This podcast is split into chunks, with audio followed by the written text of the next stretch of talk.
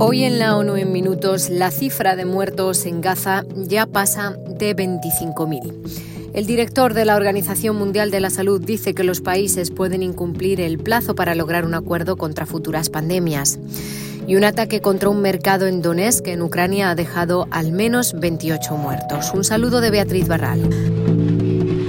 Más de 25.000 personas han muerto ya en Gaza por los ataques israelíes desde que comenzó la guerra el 7 de octubre. Unos 62.600 palestinos han resultado heridos y hay miles de desaparecidos. Según la Oficina de Coordinación Humanitaria, solo 15 panaderías siguen operativas en Gaza, 6 en Rafa y 9 en Deir al-Balá, y ninguna está abierta al norte de Wadi Gaza. Casi todas estas panaderías en funcionamiento han seguido recibiendo ayuda del Programa Mundial de Alimentos que ha proporcionado harina, sal, levadura y azúcar. Gracias a esta iniciativa, unas 250.000 personas han podido comprar pan a un precio subvencionado. Por su parte, la UNRWA, la Agencia de la ONU para los Refugiados Palestinos, informó el lunes de que los cortes de telecomunicaciones entran ya en su séptimo día, lo que dificulta aún más las operaciones humanitarias. Los países corren el riesgo de incumplir el plazo para lograr un acuerdo vinculante sobre la lucha contra pandemias, advirtió el director de la Organización Mundial de la Salud. El doctor Tedros recordó que los líderes mundiales acordaron en septiembre concluir las negociaciones sobre el acuerdo relativo a las pandemias y las enmiendas al Reglamento Sanitario Internacional antes de mayo de este año.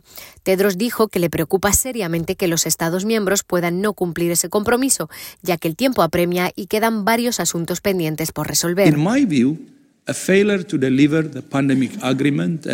En mi opinión, el incumplimiento del acuerdo sobre la pandemia y las enmiendas al Reglamento Sanitario Internacional será una oportunidad perdida que las generaciones futuras no nos perdonarán. Hará falta valor y compromiso. No se llegará a un consenso si todo el mundo permanece atrincherado en sus posiciones.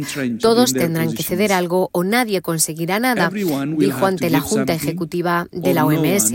Tedros instó a todos los Estados miembros a trabajar con y determinación para alcanzar un consenso sobre un acuerdo sólido que ayude a proteger a nuestros hijos y nietos de futuras pandemias. La Oficina de Derechos Humanos ha condenado la muerte de civiles en un ataque perpetrado ayer en la ciudad ucraniana ocupada de Donetsk contra dos mercados locales y una zona residencial cercana.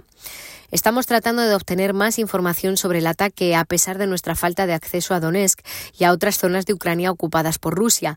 Actualmente estamos verificando los informes preliminares que indican que en el ataque murieron civiles, dijo la portavoz Rabina Shamdasani en un comunicado.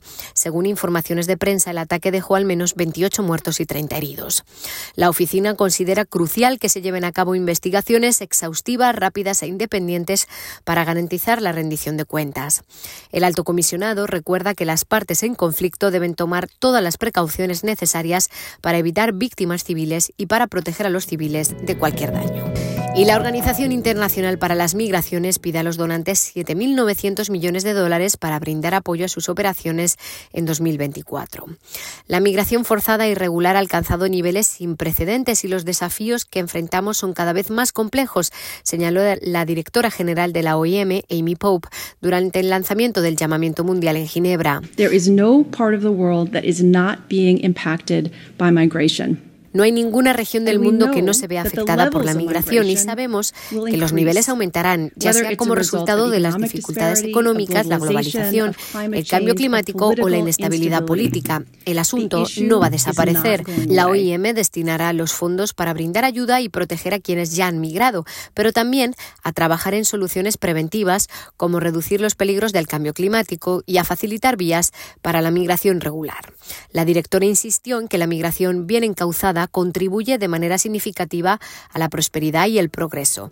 Los 281 millones de migrantes internacionales generan un 9,4% del PIB mundial. Hasta aquí las noticias más destacadas de las Naciones Unidas.